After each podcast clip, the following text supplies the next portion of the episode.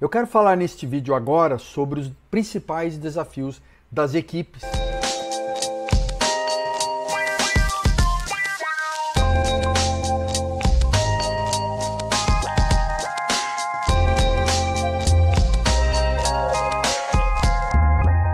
Eu pastorei uma igreja há alguns anos e percebi vários desafios ao liderar uma equipe de líderes. Minha experiência pastoral, ministerial, pessoal me levou ao livro os Cinco Desafios das Equipes, do Patrick Lencioni. Eu e os principais líderes daquela igreja local nos reunimos várias vezes para tratar desses temas e percebemos como a superação dos obstáculos na formação de uma equipe depende dessas áreas. Há cinco funções fundamentais que podem gerar desfunções nas equipes: a ausência de confiança, o medo do conflito, falta de comprometimento, evitar a responsabilidade e a fa falta de atenção aos resultados. Nós vamos falar brevemente sobre essas cinco disfunções principais da equipe a partir dos temas centrais. O primeiro tema é confiança. Confiança, essa certeza que deve existir entre membros de uma equipe de que as intenções, as motivações do colega, do outro membro, são boas são positivas. E não há necessidade da gente ficar se protegendo e ficar cheio de dedos dentro do grupo. A ação sem preocupação de autoproteção faz parte dessa confiança. A gente age sem ficar preocupado do que pode acontecer, o tempo todo se autoprotegendo. Abertura para as próprias vulnerabilidades, a percepção das deficiências que nós temos da equipe. A dificuldade de relacionamento, num ambiente de confiança, isso não é usado contra você, uns contra os outros. Numa equipe onde falta confiança, os membros acabam escondendo seus próprios erros. Eles hesitam em pedir ajuda, acabam tirando várias conclusões apressadas e desperdiçam tempo e energia administrando o comportamento no sentido de se autoprotegerem, guardarem seus ressentimentos, não serem muito sinceros, portanto. E uma das ações mais importantes de uma boa equipe é estimular um ambiente de confiança, onde a gente consiga demonstrar a própria vulnerabilidade, as nossas limitações de uma forma aberta, genuína, não encenada, não apenas de fachada. Então, o tema da confiança é fundamental para que as equipes consigam descobrir o equilíbrio a saúde no seu funcionamento. O segundo tema que o Lencioni trata é do conflito. Equipes, grupos que temem o conflito acabam criando ambientes contrários, onde os ataques pessoais vão crescendo e as decisões frequentemente são tomadas pelas costas de alguns dos participantes.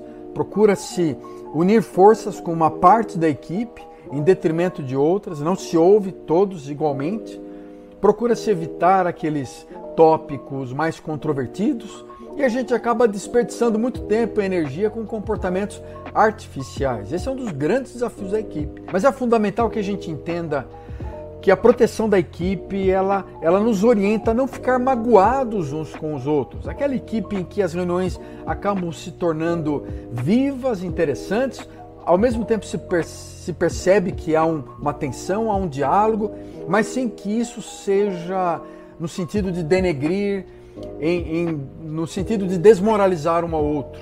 Mas a gente permite que os problemas sejam discutidos e ao mesmo tempo possam se buscar soluções razoáveis em que todos sejam vencedores e haja equilíbrio nas decisões de forma mais conciliatória. Então, além da confiança, saber lidar com o conflito é fundamental para uma equipe de líderes para uma equipe que está liderando, sendo liderada por um bom estrategista. Comprometimento. O comprometimento para Lencioni funciona no sentido de trazer clareza e aceitação. As boas equipes, as equipes saudáveis, elas tomam decisões claras, no sentido de que elas têm a aceitação dos seus integrantes uma equipe pode ser grande, mas ela vai gerando um ambiente orgânico de aceitação de todos, em que todos participaram do processo de decisão, mas que todos estão também agora comprometidos com a implementação. Nós, seres humanos, não precisamos que tudo aconteça exatamente do jeito que a gente quer. Entretanto, nós queremos ser ouvidos.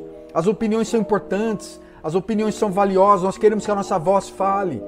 E por isso tem muita gente gritando hoje, tentando exorcizar suas próprias opiniões na mídia social de uma forma é, é, muito barulhenta porque elas não se sentem ouvidas, nunca foram ouvidas, talvez.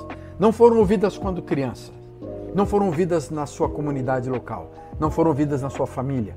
Então elas fazem muito barulho, elas gritam. Uma equipe que não se compromete a ouvir, e a criar inclusive um ambiente de diálogo onde há ambiguidades, onde não há segurança na melhor decisão, não se sabe quais são as prioridades. Isso, isso pode acabar tomando um tempo demasiado para tomar as decisões importantes, para a gente resolver as questões. E quando há um ambiente de muita paralisia e falta de, de confiança, isso tende a piorar. Uma boa liderança precisa ser clara no sentido de buscar a direção, buscar o diálogo, a visão, aquilo que une, aquilo que é prioridade para o grupo todo, aquilo que todos sentem que é fundamental, a essência, o propósito. E ajudar, um bom líder ajuda no alinhamento da equipe, no sentido de objetivos comuns, desenvolvendo de tal forma nos membros a capacidade de aprender, de ouvir, com os próprios erros de, de si mesmos e da, da sua equipe. Enfim, um comprometimento com as grandes questões, com a finalidade, com o propósito, com a direção é fundamental. Além disso, a responsabilidade. A falta de responsabilidade gera a indisponibilidade dos integrantes para tolerar o desconforto que vem, às vezes, do ato de chamar a atenção de um colega, em função do seu comportamento, por exemplo. A tendência nossa é evitar conversas difíceis. Nós evitamos a responsabilidade. Evitamos assumir um compromisso que nos torne responsável, porque nós não queremos ser culpados. Nós não queremos estar na situação de desconforto que é quando nos chamam a responsabilidade, não é? E por isso a gente prefere a mediocridade. A gente prefere estimular a perda de prazos. A gente acaba tendo ressentimento uns com os outros. Parece que alguns são mais preteridos em, de, em relação a outros. Para alguns têm mais responsabilidade do que outros. O papel de um bom líder numa equipe é permitir que essa equipe se torne o primeiro e mais importante mecanismo de responsabilidade. A gente tem que, numa boa equipe, identificar rapidamente os problemas potenciais, buscar restabelecer o respeito entre os, entre os membros, delegar, dividir, partilhar, gerar um ambiente que todos se sentem responsabilizados com os sonhos em comum, com os objetivos em comum. Resultados também é uma outra área que pode ser muito disfuncional numa equipe.